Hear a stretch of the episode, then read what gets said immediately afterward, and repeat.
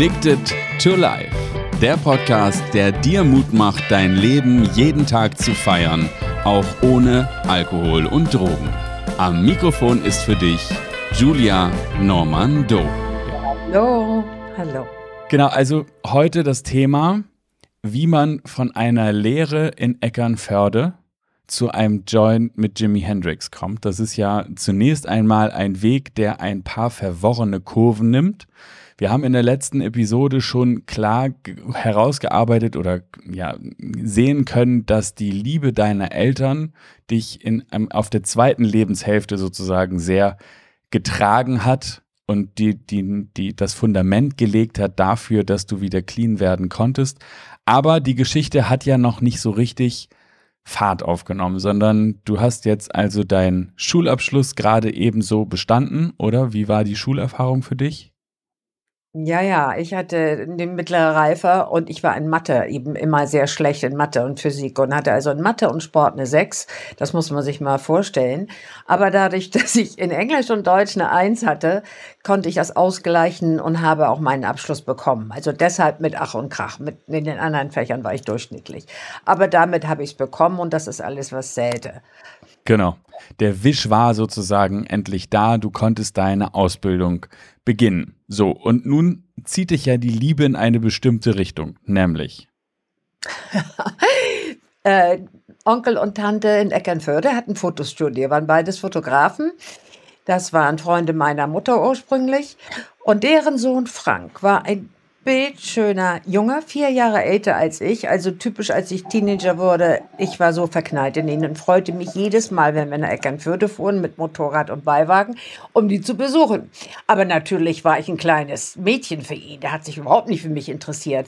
Aber letztlich war es dann doch ausschlaggebend bei meiner Berufswahl, weil ich wusste, ich wollte nicht ins Büro. Warum weiß ich nicht. Ich war bislang noch nie in einem Büro gewesen. Aber langweilig sein wollte ich ja sowieso noch nie.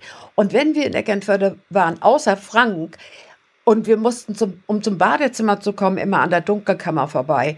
Und dieser Geruch, das faszinierte mich alles. Und das Atelier fand ich toll, das Studio.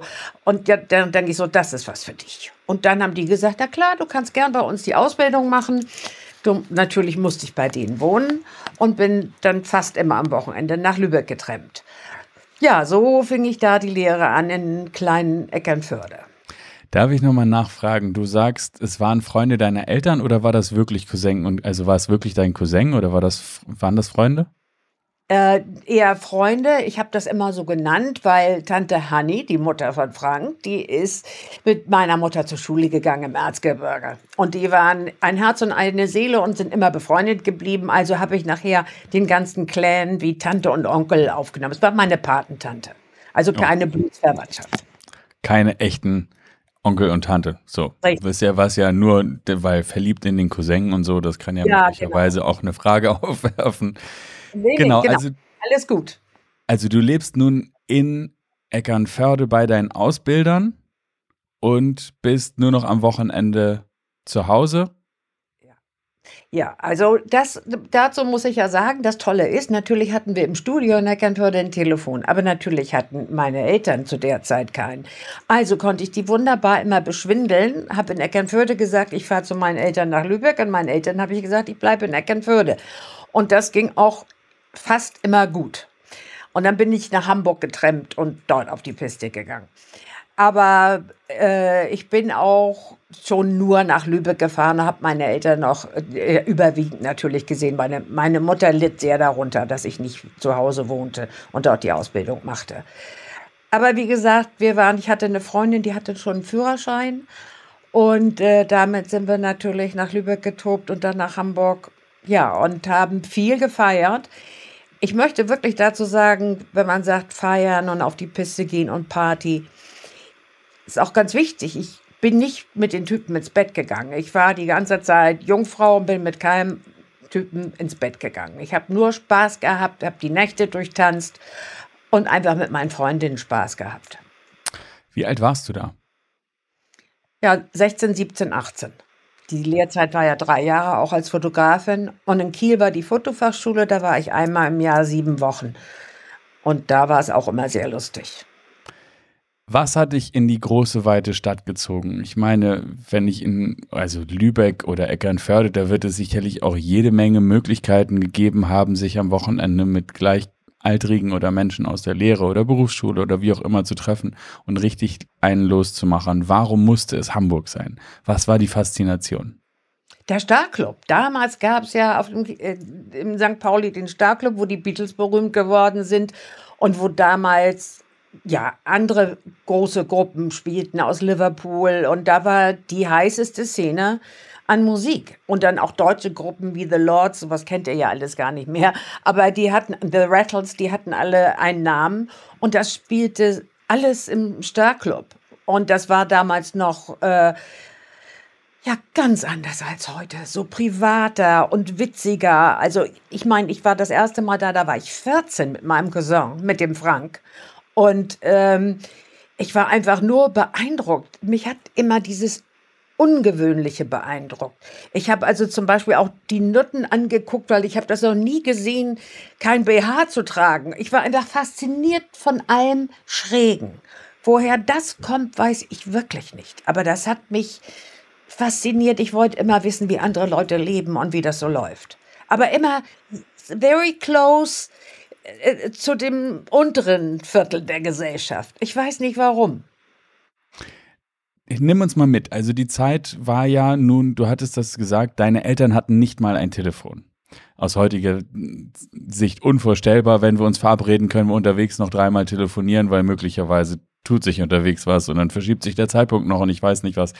Aber wie erfährt man denn überhaupt von sowas wie einem Star Club?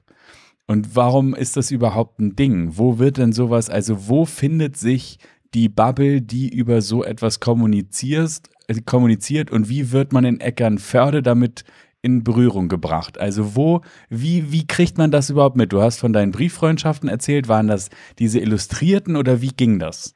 Genau, nur also durch die Illustrierten und in, in, in Deutschland gab es ja die Bravo als einziges Heft, wo, wo sowas drin stand. Und die habe ich natürlich fleißig gelesen und die Musik, es kam, lief ja alles über die Musik. Und wie gesagt, von den Brieffreundschaften kriegte ich dann so, oh, Hendrix zum Beispiel, er kommt nach Europa.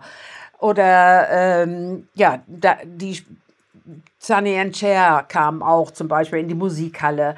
Das habe ich schon aus den Zeitschriften erfahren, nur daher. Und dann ich weiß auch, das weiß ich gar nicht mehr, wie, wie ich an die Tickets ran. Ah, ich glaube, damals konnte man noch einfach hingehen zum Konzert und da die Tickets kaufen. Da war nichts mit Vorbestellen und so. Da ist man direkt an den Schalter gegangen und hat noch Tickets gekauft. So ja, online buchen war auf jeden Fall noch kein Thema. nee. ja, also. Ja, sehr interessant. Und sag, die, und hat deine Lehre drunter gelitten? Ähm, ich denke schon. Also auf der Fotofachschule wurde ja auch so viel gefeiert. Also wirklich ganz viel gefeiert. Und das Lernen war so Nebensache. Und das war, ja, ja, schon. Deshalb hatte ich ja dann auch irgendwie gedacht, ich bestehe die Prüfung gar nicht. Aber das war dann später. Vorher war ja, möchte ich schon noch erwähnen, um zurückzukommen auf meine Suchtgeschichte zum Glück bei diesen ganzen Weggehen im Starclub und so weiter, ich hatte ja kaum Geld. Ich habe äh, ähm, Lehrgeld gehabt, 40, 50, 60 Euro im Monat. Ja, und äh, das war natürlich auch immer sofort alle. Und deshalb konnten wir uns, sage ich jetzt mal zum Glück, nicht viel zu trinken leisten. Und ich war auf diesen Eskapaden selten angetrunken oder betrunken. Und die, ich glaube, die Älteren waren vorsichtig, etwas auszugeben, weil das ja alles ein bisschen dangerous war, weil ich noch viel zu jung war. Aber dann kam eben irgendeine bekannte Band nach Lübeck und spielte dort im Hafen in der Diskothek. Und ich bin mit meiner Freundin mit dem Auto nach Lübeck gedonnert. Und äh, da hatten meine Eltern gerade mal wieder eine Party.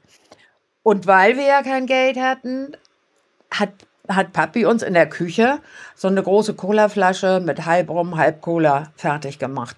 Und, und in seinem angetrunkenen Kopf wollte er uns einen Gefallen tun, weil wir uns ja nicht leisten konnten und wir wollten einfach schön tanzen gehen. Gut, natürlich hat meine Freundin, die fahren musste, nichts, kaum was davon getrunken, nur einen Schluck. Und ich habe zu Hause schon ordentlich davon und als wir vorm Club standen, habe ich noch mal ziemlich viel davon getrunken. Und dann, und das, wie gesagt, als, du hattest damals keinerlei Trinkroutine oder sowas, sondern das war. Null, null, null, null. Genau. Null. Also eine halbe Flasche, Flasche Korn ist schon eine halbe Flasche Korn. Ja, also so viel war es wohl nicht, aber es war auf alle Fälle zu viel. Und ich muss dazu, das ist auch ganz wichtig, ich war extrem naiv und eben auch mit Naiv was mit Naivität dahergeht, auch ein bisschen dumm. Also was ich, ich habe nicht überlegt, ich habe mich überhaupt nicht reflektiert, sondern einfach los. Und das war natürlich dumm. Dann bin ich rein in den Club mit meiner Freundin, gleich auf die Tanzfläche und mit meinen Freundinnen getanzt. Und mehr, das nächste, was ich weiß, ist, äh, ja, dass ich in einem Auto bin und vergewaltigt werde. Auf die brutalste Art und Weise, die man sich vorstellen kann. Und wie gesagt, ich war noch Jungfrau und ich war, ich war 16, ja, 16,5 so. Und ähm, ja, das war natürlich ganz, ganz furchtbar, weil immer wenn ich wieder zu mir kam und sagte, er soll mich in Ruhe lassen, dann hat er mich so geschlagen, dass ich ohnmächtig wurde, zum Glück. Lange Rede, kurzer Sinn, es war natürlich entsetzlich, aber er muss mir zu dem Alkohol auch noch irgendwas anderes gegeben haben, denn ich war in einer ganz anderen Welt so. Und dann hat er mich tatsächlich irgend, also morgens um vier, meine Freundin sagten, ich war um eins aus dem Club verschwunden, morgens um vier hat er mich vor dem Club rausgeschmissen. Und ich weiß noch, dass ich mich umdrehte und wusste, das war ein grauer Zitrön. Aber ich war nicht so helle, mir den Nummernschild zu merken. Kann man auch nicht nach so einer Situation. Aber jedenfalls war ich blutverschmiert und meine Kleidung zerrissen und es war, und so ging ich in den Club und da standen meine Eltern und meine Freundin und die Polizei. Die hatten mich natürlich in ganz Lübeck gesucht und dann haben sie meine Eltern geweckt und so weiter. Also das war ziemlich furchtbar. Und am nächsten Tag meine Eltern mit mir zum Arzt. Äh, ja, ich hatte überall Hämatome und Prellungen und war natürlich entjungfert. Aber meine, damals gab es ja nicht Therapie. Also mein seelischer Zustand war viel schlimmer. Aber das hat natürlich niemand wirklich erkannt. Und zu Hause wurde nie wieder darüber geredet. Obwohl meine Eltern eigentlich offen waren. Aber es wurde einfach nie wieder darüber geredet.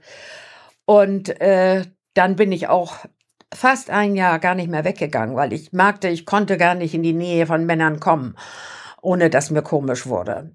Äh, und dann kam ja gleich dies Wunderbare, dass Jimi Hendrix nach Kiel kam, in den Starpalast, und ich davon hörte. Und okay, ganz kurz, lass uns einmal einmal durchatmen. Das ist ja, ja schon auch, äh, also selbst mir fällt es schwer, da jetzt nach so vielen Jahren aber in so eine Geschichte noch eine richtige Frage rein zu formulieren.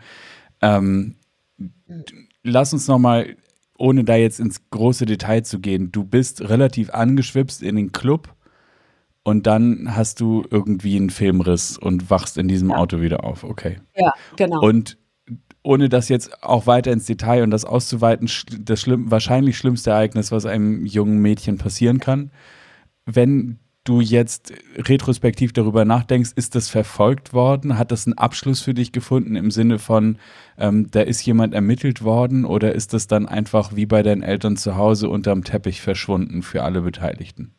Äh, als ich dann wieder, äh, also nach Hendrix, äh, dann bin ich wieder in diesen, das erste Mal wieder in diesen Club gegangen. Und als ich nach der einer durchtanzten Nacht an den Türsteher vorbei musste, sagte der, Übrigens, du hast heute Nacht mit deinem Typen, der dich vergewaltigt hat, getanzt. Ich sag, was? Ich sag, um Gottes Willen, sag mir, wer das war. Sagt er, nee, kann ich nicht. Das ist ein ganz großer Gangster hier in Lübeck und den kann ich nicht verraten. Das, äh, ich wollte nur sagen, dass du mit ihm heute getanzt hast. Also es ist nie herausgekommen, wer es war. Und äh, weil ich konnte auch, ich habe ihn nie angeguckt, ja, im Auto. Ich habe ihn nie angeguckt es, es war, äh, als er dann losfuhr, hat er meinen Kopf genommen, seinen Schoß gedrückt und das Lenkrad. Und deshalb habe ich ihn nie gesehen. Ne? Das, äh, ich weiß nicht, wie er aussah. Und was äh, erschwerlich hinzukam für mich, ist, dass ich ja schon immer so modern angezogen war. Ich war die erste mit Minirock, was damals auch noch falsch verstanden wurde. Ja, und, und der Club war auch in einer Gegend von Lübeck, die nicht koscher war. Die war wie der Kiez hier in Hamburg. Und alles das zusammen, der hat im Leben nicht gedacht, dass ich eine Jungfrau bin, als er mich schnappte. Okay, das ist also unvorstellbar. Das ist so fast nicht kommentierbar, auch aus meiner Perspektive so viele Jahre danach. Aber wo ich eigentlich hin wollte, ist die Frage, das hat keinerlei, ganz im Gegenteil, wenn du dann sogar hinterher noch darauf hingewiesen wurdest, dass du mit dem getanzt hast. Das heißt, diese ganze Episode in ihrer Dramatik bleibt in dir unbearbeitet und findet auch ja. keinen Abschluss. Das, das ist mein Punkt. Also da gab ja. es jetzt nicht eine Aufarbeitung, eine seelische Aufarbeitung oder ein Ereignis, wo man sagen könnte, hm. hiermit ist es für mich abgehakt oder so, sondern es bleibt ein offenes Kapitel bis heute. Ja, bis ich äh, 60 wurde und eine Therapie machte. Bis dahin war das unaufgearbeitet. Ja. Okay. Das ja, war der Punkt, auf den ich hinaus wollte. Ja, ja, ja. Die, die Prüfung, die Prüfung der Fotoschule, um mal wieder ein wenig in das alltägliche Leben zurückzukommen, ähm, die steht jetzt an und die hast du vor, mit Bravour zu meistern, richtig? Ja, ich möchte ja Fotografin werden. Ich möchte äh, das ja schaffen. Dabei der Job bringt mir sehr viel Spaß und ich fotografiere auch sehr gut, aber die Farblehre und alles, was auch daran mit, äh, es hört sich so leicht an, finde ich, Fotografin werden, aber da gehört ziemlich viel dazu, das gut zu machen. Du kennst dich bestimmt auch darin aus. Und Farblehre war so gar nicht meins und wie gesagt, so Faulheit. Und in, der, in den Pausen und nach dem Ende des Unterrichts bin ich immer mit einer Freundin runter an den Kieler Hafen in so Pennerbars und habe den Pennern mein Essen gebracht, weil ich auch schon Mitleid mit denen hatte. Also ganz schräge. Ich weiß gar nicht, wie ich auf diesen Weg kam, aber wirklich nur den zu essen gebracht und dann wieder zurückgegangen und tat mir immer leid. But anyway, also war meine Konzentration nicht so sehr auf die Schule, leider, sondern mehr auf Spaß. Und die ganze Zeit hatte ich ja auch immer mit London schon zu tun, in dem, weil ich doch diesen Hippie kennengelernt hatte in Italien, äh, in einem Urlaub mit meinen Eltern. Und dadurch hatte ich Kontakt. Da musst du uns noch mal ganz kurz mitnehmen. Wo hast du einen Italiener in welchem Urlaub mitgenommen? Ich war mit meinen Eltern in Venice Beach in Lido, Lido haben wir gecampt und ich durfte im Urlaub immer ziemlich viel. Mein meine Eltern waren sehr großzügig. Und da war ich 14. Und dann habe ich bin ich auch alleine vom Campingplatz nach Venedig reingetrennt und da habe ich so einen Straßenmaler kennengelernt und das war ein Hippie aus London und hat diese langwelligen Haare, die zerrissenen Jeans, die wieder modern sind und er hat da die Straßen bemalt, um sein Essen zu verdienen. Und wir haben uns angefreundet und er war Kunststudent aus London. Und mit dem habe ich mich dann nach dem Urlaub weiterhin geschrieben und Kontakt zu ihm gehabt. Und er hat mich auch immer gefüttert mit Informationen, was jetzt so on war in London. Und das hat mich natürlich alles fasziniert. Ich meine, wenn man aus Lübeck und Eckernförde kommt, dann will man in die große weite Welt. Das war mir alles zu eng und zu klein, wenn jeder jeden kannte. Das war nie so meins. Und deshalb, so, das war meine da ging der Fernweh nach London los, sozusagen. Okay. Und jetzt wieder zurück. Du hast also mit 14 ihn kennengelernt. Mit 16 haben wir jetzt dieses große Negativereignis und mhm. jetzt mhm. stehst du also am Ende deiner Ausbildung. Du sollst die Ausbildung abschließen, aber es zieht dich schon nach London.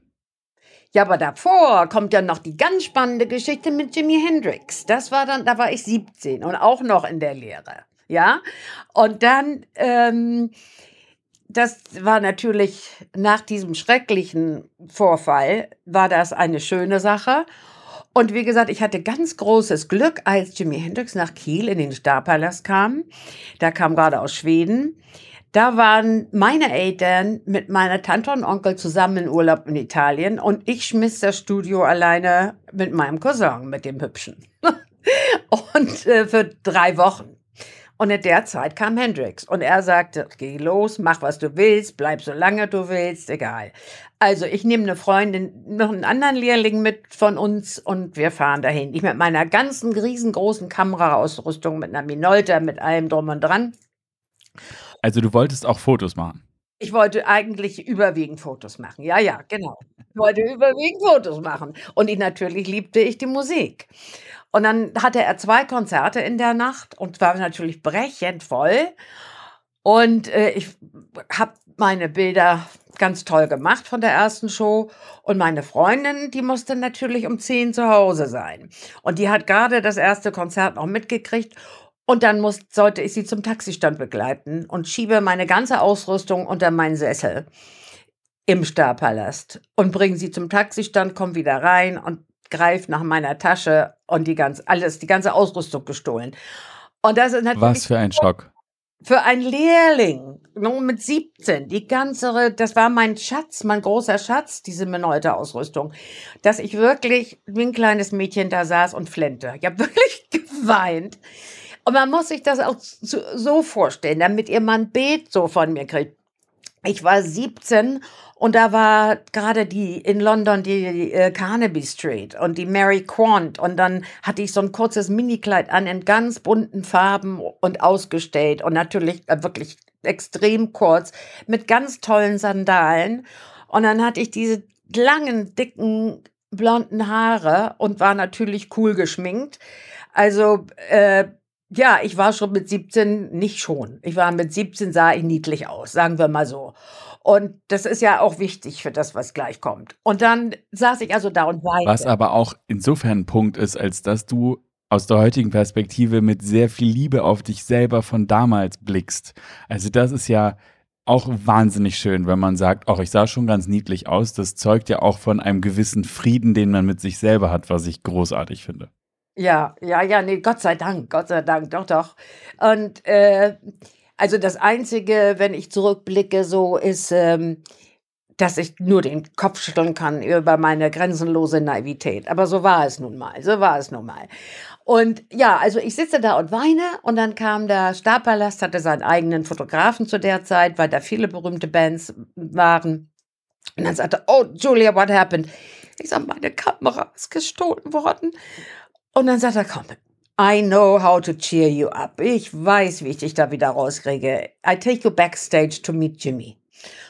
Und mit einem war, war alles verflogen, die Kamera, alles. Und er nahm mich an die Hand und zerrte mich backstage. Und da saß dann Jimi Hendrix mit, der, mit seiner ganzen Band und mit ganz vielen Groupies. Und dann standen die alle irgendwie in einer Reihe und der Fotograf fotografierte.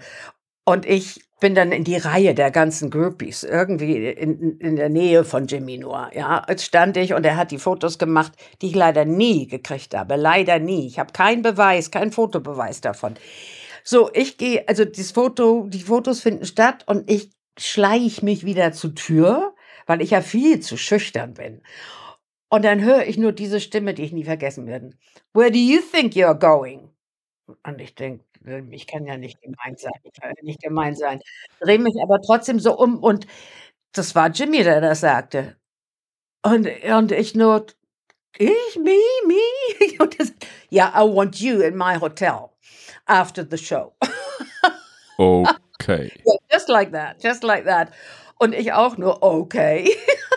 Das, und dann bin ich völlig aufgeregt da wieder raus. Und nun konnte ich ja von der zweiten Show natürlich keine Fotos machen, weil ich keine Kamera mehr hatte.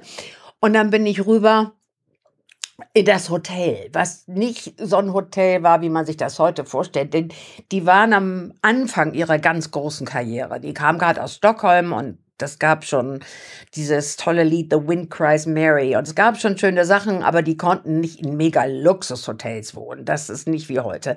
Und das war so ein kleines Hotel gegenüber und da war auch keine Rezeption. Also setzte ich mich da auf die Treppe, weil noch keiner da war und bin eingeschlafen. Und plötzlich schüttelt mich jemand und sagt, what are you doing here? Und ich piepste so, I'm waiting for Jimmy.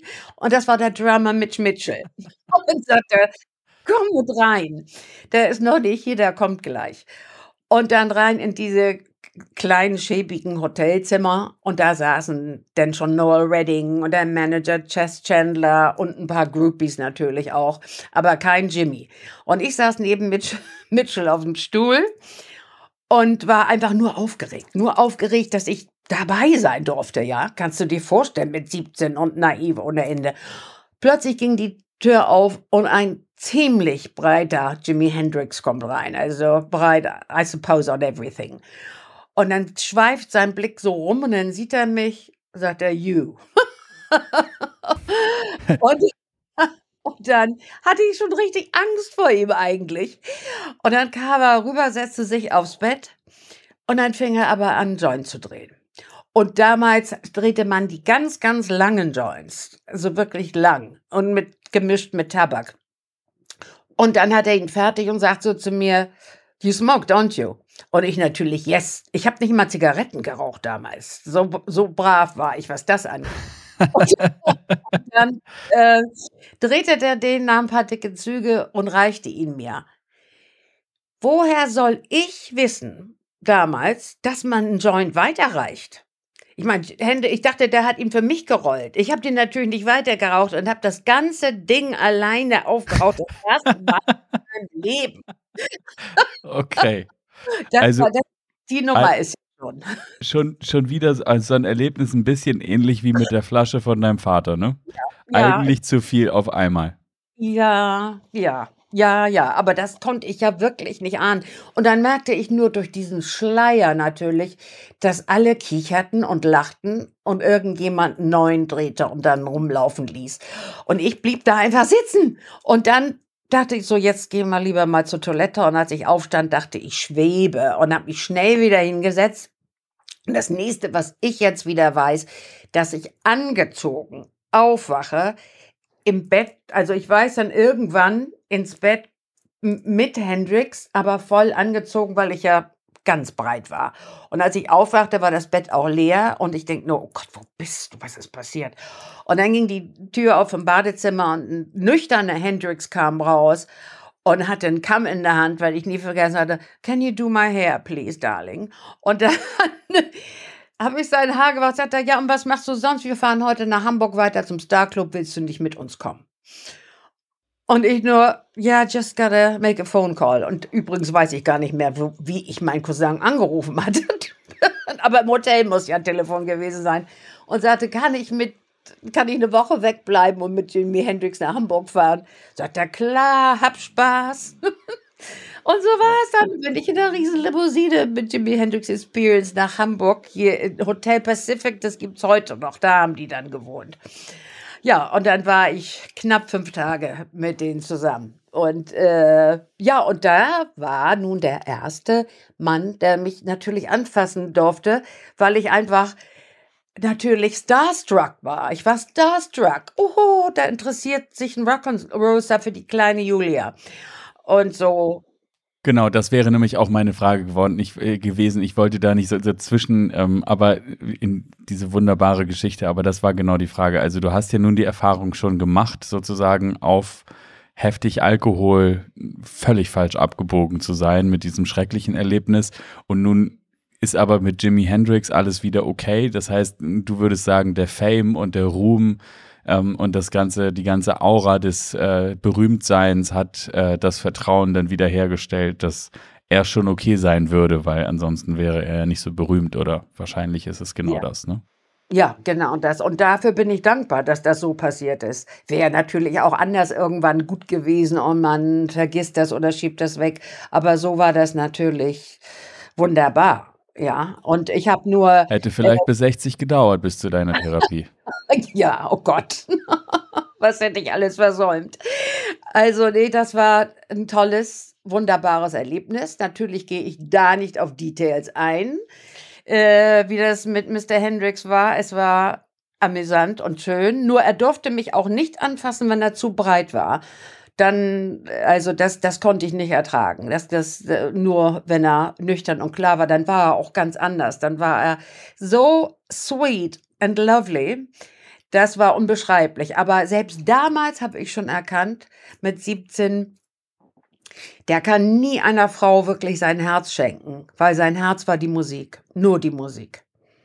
Und das andere war nettes, nettes Gemüse, das er mitnahm, so, ja, aber so richtig liebte er nur seine Gitarre und auf der Bühne zu sein. Wenigstens hat er dir sozusagen das Vertrauen gegeben, dass nicht alle männlichen Vertreter unserer Spezies ganz furchtbar daneben sind und hat sozusagen eine kleine therapeutische Leistung in dem Leben von Julia geleistet. Ja, was auch irgendwie äh, ein Beispiel ist, wie es dieser Faden durch mein weiteres Leben läuft, dass ich zwar viele schlimme Sachen erlebt habe, aber dann aus irgendeinem Grunde das immer gut ausgegangen ist. Und dafür bin ich einfach sehr dankbar. Und wiederum muss ich den Satz sagen, sonst wäre ich heute nicht hier mit 73 gesund und könnte dir das alles erzählen. Ja, es ist ja so oft beschrieben in unterschiedlichen, wie auch immer gearteten Büchern und über Erzählungen und Berichten, dass ein gewisses Wachstum auch immer aus einer Enge und einem Schmerz entsteht. Und auch in deiner Vita kann man das jetzt schon sehr früh, kann man fühlen, dass zumindest ein Schmerz beteiligt war an einer Entwicklung, die danach dann stattgefunden hat. Genau. Eigentlich wollten wir heute ja noch in den Abschluss deiner Fotografieausbildung, aber das ist der perfekte Hangover für die nächste Episode, weil von da aus geht's ja nicht nur vorbei an den Prüfern, sondern auch noch in die weite Welt. Du hattest schon angedeutet, den Italiener, den du, nein, den Londoner, den du in Italien kennengelernt hast, der wird zukünftig eine wichtige Rolle spielen und für heute würde ich sagen, vielen Dank für dein Interesse da draußen. Danke, liebe Julia, fürs Teilen und wir sind sehr gespannt, wie es weitergeht. Und für den Fall, dass ich irgendeine Frage nicht gestellt habe, die du aber gerne Julia stellen möchtest, dann schick uns bitte gerne eine E-Mail. Die E-Mail-Adresse findest du in den Show Notes und ich würde sagen, bis zum nächsten Mal. Danke dir da draußen. Danke, Julia. Tschüss. Tschüss.